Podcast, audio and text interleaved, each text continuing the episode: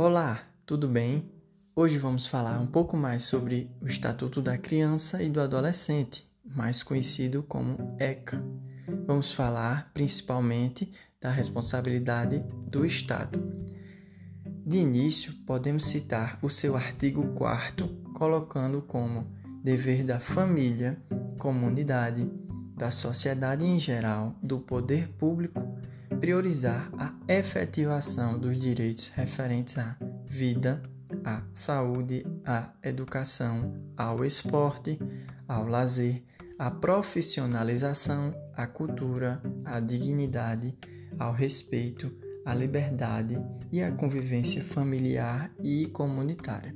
Podemos citar também que incube ao poder público proporcionar assistência psicológica à gestante e à mãe no período pré e pós-natal, inclusive como forma de prevenir ou minorar consequências do estado puerperal.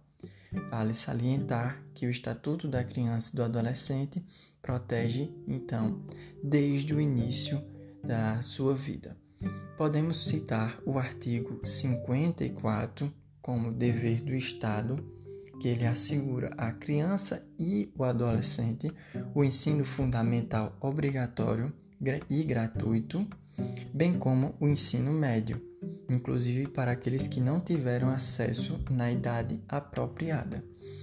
Também o atendimento educacional especializado aos portadores de deficiência, preferencialmente na rede regular de ensino, o atendimento em creche e pré-escolas às crianças de 0 a 6 anos de idade, acesso aos níveis mais elevados do ensino, da pesquisa e da criação artística, segundo a capacidade e o desenvolvimento de cada um, a oferta de ensino noturno regular adequado às condições do adolescente trabalhador, o atendimento no ensino fundamental através de programas suplementares de material didático escolar, transporte, alimentação e assistência à saúde.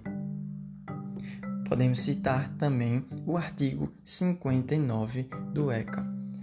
Os municípios, com apoio do Estado e da União, estimularão e facilitarão a destinação de recursos e espaços para promoção cultural, esportiva, de lazer, todas elas voltadas para a nossa infância e a juventude de todos os brasileiros, contemplados pelo ECA.